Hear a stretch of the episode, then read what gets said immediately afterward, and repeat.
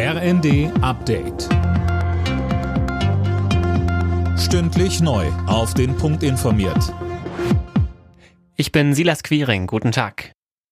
Schlagabtausch im Bundestag. Bei der Generaldebatte haben sich Kanzler Scholz und Unionsfraktionschef Merz ein hartes Wortgefecht geliefert.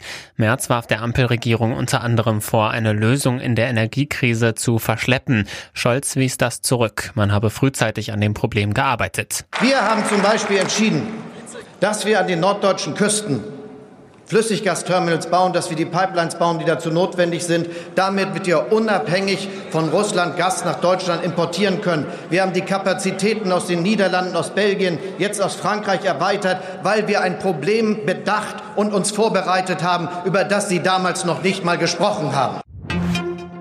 Zuvor hat der Bundestag mit einer Gedenkminute den verstorbenen früheren sowjetischen Präsidenten Gorbatschow gewürdigt.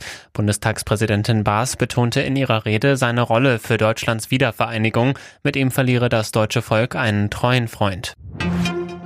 Die hohen Gaspreise bringen den Lkw-Verkehr in Deutschland in Bedrängnis. Das Problem, der Abgasreinigungsstoff AdBlue könnte knapp werden. Weil die Herstellung sehr viel Gas braucht, hat das erste Unternehmen in Deutschland die Produktion eingestellt. Thomas Rakow, Vorsitzender des Unternehmensverbands Logistik Schleswig-Holstein.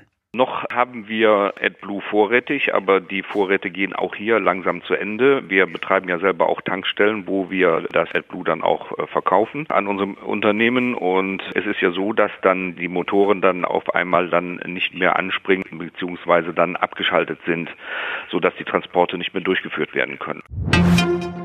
RB Leipzig hat Trainer Domenico Tedesco gefeuert. Damit reagiert der Verein auf den verpatzten Saisonauftakt in der Bundesliga und der Champions League.